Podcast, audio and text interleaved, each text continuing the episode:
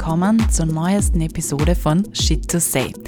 Dieses Mal und auch zum ersten Mal solo, weil Mio derzeit viel unterwegs ist. Aber mit seinem Segen darf ich diese Folge alleine bestreiten. Und oh boy, bei dieser ersten Folge ganz alleine habe ich mir gleich eine mittelgroße Seminararbeit aufgehalst. Worum geht es? Johnny Depp und Amber Heard. Der Prozess des Jahres zumindest im Celebrity-Business. Er wird live und in Farbe auf YouTube von diversen amerikanischen Fernsehsendern übertragen. So einfach hat sich seit dem O.J. Simpson Trial wohl nicht mehr Quote machen lassen. Denn für dieses Rezept braucht man einfach drei Kameras, einen Regieassistenten, der wahrscheinlich vor Langeweile schon schnarcht und ab geht die Post. Amber Heard und Johnny Depp. Ich muss ihr eines sagen, ich fand die beiden von Anfang an irgendwie komisch. Vielleicht kennt ihr das von einem dieser Pärchen in eurer Umgebung, wo man dieses komische Gefühl hat. Ein Gefühl mit der Überschrift, na ob das gut geht. Und nope, es ist wirklich nicht gut gegangen. Und jetzt tragen sie das Ganze vor der Welt aus und wir Popcorn-Prinzessinnen und Prinzen langen kräftig zu. Denn das, was sich vor unseren Augen da entfaltet, ist Reality-Show angescriptet, besser, frischer und im Falle von Johnny Depp auf jeden Fall authentischer. Amber und Johnny. Die beiden haben sich nach ihrer Beziehung, die 2009 bei den Dreharbeiten zu The Rum Diary entstand, einiges zu sagen. Im Prozess hat bis jetzt Johnny Depp für einige Lacher gesorgt. Amber Heard war auch bereits im Zeugenstand und, wie könnte es anders sein, hört sich die ganze Geschichte von ihrer Seite natürlich anders an. In den letzten Wochen saß Amber auf der Gerichtsbank und gab das längste Close-up ihres Lebens. Dabei wechselt ihre Mimik zwischen Amber angepisst und Amber traurig. Beides kommt nicht sehr gut bei der Internetfraktion an. Die hat sowieso schon einen Gewinner erkoren und der heißt Johnny Depp. Das kann man angesichts der bis jetzt vorgetragenen Beweise verstehen. Denn da gibt es so einiges, was überhaupt nicht zusammenpasst, wenn es um die Vorwürfe von Amber Heard geht. Und es geht in diesem Prozess um viel, um sehr viel Geld und für den Gewinner bzw. die Gewinnerin auch um die Wiederherstellung des Image-Schadens, der in den letzten Jahren entstanden ist. Hier die Key Facts zum Prozess. Erstens, Johnny Depp verklagt Amber Heard wegen Verleumdung um 50 Millionen Dollar, weil er verschiedene Filmrollen nicht erhalten haben soll. Dabei geht es konkret um die Rolle, die ihm die größten Summen in seinem Leben eingebracht hat nämlich um die des Captain Jack Sparrow im Pirates of the Caribbean. Konkret sei er wegen Amber Heards Anschuldigungen, die sie in einem Gastbeitrag in der Washington Post veröffentlichte, vom Produzenten Disney gefeuert worden. Im Prozess wurde bis jetzt besprochen, ob er nicht sowieso die Rolle verloren hätte. Konkret geht es bei diesem Film um 20,5 Millionen Dollar. Vorsteuer versteht sich und die restlichen Millionen seiner Klage ergeben sich aus Franchise-Deals und anderen Rollen, die er nicht erhalten hat. Key Fact Nummer 2. Im Gegenzug klagt Emma Heard Johnny Depp gleich um das Doppelte, nämlich um 100 Millionen Dollar. Starten wir von Anfang an, als die beiden Turteltauben noch Turteltauben waren. Johnny Depp dürfte mit ziemlicher Sicherheit den Tag, an dem er Amber Heard in seinen Film The Rum Diary gecastet hat, bereits öfter verflucht haben. Das war 2009. Heute sieht er nicht 13 Jahre älter aus, sondern 30 Jahre. Und da dürfte seine Ehe mit Amber Heard ziemlich dazu beigetragen haben. Johnny Depp hat Amber Heard gesehen und gewusst, das ist sie. Die Schauspielerin für die weibliche Hauptrolle Chenot, wie er im Zeugenstand aussagte. Da er selbst nicht nur Hauptdarsteller, sondern auch Produzent des Films war, konnte er bei der Besetzung ziemlich viel mitreden. Im Film spielt er den Journalisten Paul Camp, der sich in Genot verliebt. The Rum Diary ist übrigens die Verfilmung des gleichnamigen Buches von Hunter S. Thompson.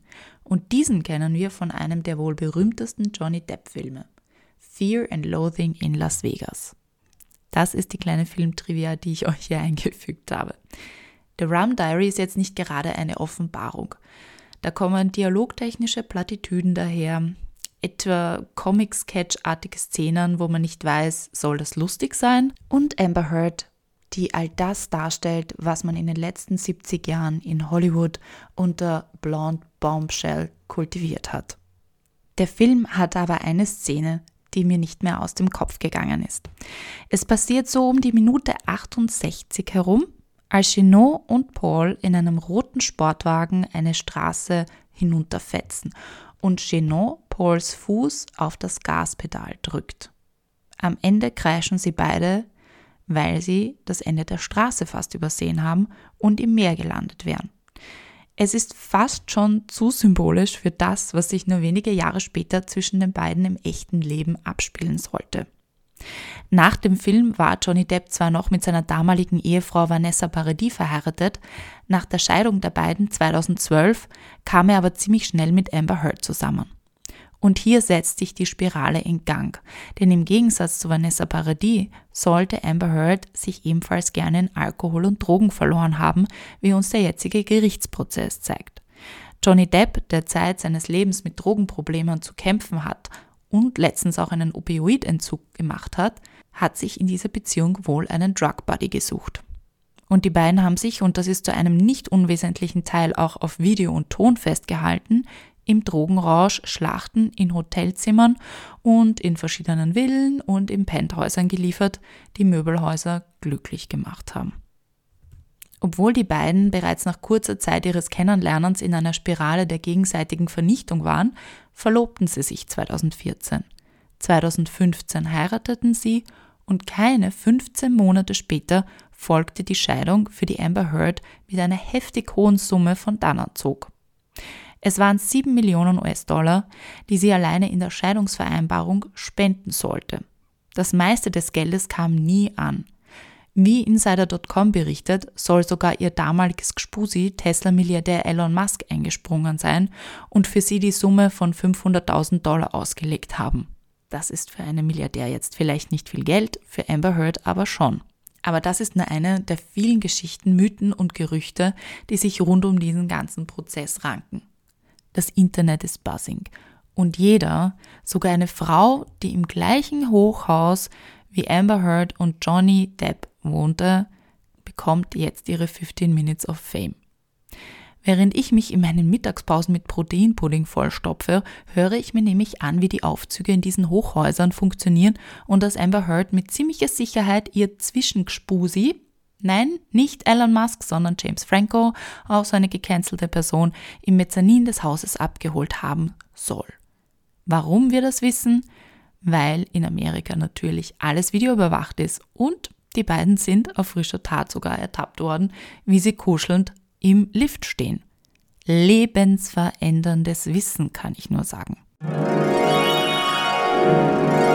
Aber womit hat dieser Prozess eigentlich jetzt begonnen? Es ging nicht mehr um die Scheidung, sondern um einen anderen Ausgangspunkt. Dieser ist ein Gastbeitrag in der Washington Post 2018 von Amber Heard, worin sie über Gewalt in ihrer Beziehung schrieb. Johnny Depp erwähnte sie namentlich darin nicht. Da sie während ihrer Ehe, noch während ihrer Ehe, allerdings gleich einmal ein Annäherungsverbot vor Gericht gegen Johnny Depp erreichte, konnten alle eins und eins zusammenzählen. War ja kein anderer da. Es ist, als hätte man eine Pinata in den Garten gehängt und den Kindern die Geburtstagsparty nicht die Augen verbunden. Jeder wusste, wer gemeint ist. Infolgedessen bezeichnete die Boulevardzeitung The Sun Johnny Depp als Wifebeater. Dieser ließ sich das nicht gefallen, verklagte öffentlichkeitswirksam die Zeitung und verlor vor dem Gericht in London. Denn damals konnte Amber Heard im Prozess glaubhaft machen, dass Johnny Depp sie mit dem Umbringen bedroht habe. Allerdings gibt es seitdem einige andere Beweise, die das Ganze wiederum in anderem Licht erscheinen lassen. Und deswegen wurde der Prozess von Johnny Depp jetzt angestrebt, denn in London wurde damals eine Berufung ausgeschlossen. Zwar ging es um freie Meinungsäußerung und Pressefreiheit, doch Johnny Depps Image war seit damals ziemlich angekratzt. Miss Heard physically abused him, resümiert der Anwalt von Johnny Depp heute nach drei Wochen Beweisführung. Dutzende geladene Zeugen sowie Tonmitschnitte wurden dabei gehört. Elon Musk und James Franco sind bis dato noch nicht erschienen. Ob sie es werden? Eher unwahrscheinlich. Was wurde denn bis jetzt im Prozess thematisiert? Objection, hearsay. I'm asking what he wasn't told. Sustain the objection. Next question. Machen wir da einen kurzen Deep Dive in die verschiedenen Punkte der Streitparteien. Ein markanter Punkt der Missbrauchsvorwürfe von Johnny Depp gegenüber Amber Heard bezieht sich auf einen blutigen Streit der beiden. Bei diesem wurde Johnny Depp die Fingerkuppe abgetrennt und laut Aussage von ihm soll Amber Heard mit einer Wodkaflasche nach ihm geworfen haben. Diese zerbrach an einer Tischkante und trennte dabei seine Fingerkuppe ab. Randnotiz: Der Butler fand sie wieder und packte sie vorsorglich, bevor er Johnny damit ins Spital schickte, noch auf Eis. Anscheinend lernt man in der Butlerschule so etwas. Ende gut, alles gut. Die Fingerkuppe wurde wieder angenäht. Nummer 2. Wie oft hat sich Amber Heard geschminkt?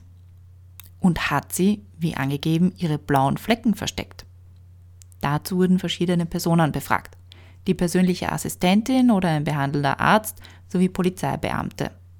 Bis jetzt gab es noch keine Aussage, die Spuren von Misshandlungen bestätigten. Eine Side Note, die dabei nicht unwesentlich ist und sich außerhalb des Gerichtssaals abgespielt hat. Amber Heard machte wohl einen gravierenden Fehler bei ihrer Beweisführung und der ist durch TikTok aufgeflogen. Worum geht es? Es geht um eine Concealer-Palette. Mit dieser soll sie ihre blauen Flecken, die ihr Johnny Depp zugefügt haben soll, abgedeckt haben. Diese, also diese Concealer-Palette wurde demonstrativ auch noch von der Anwältin Amber Heard vor Gericht gezeigt.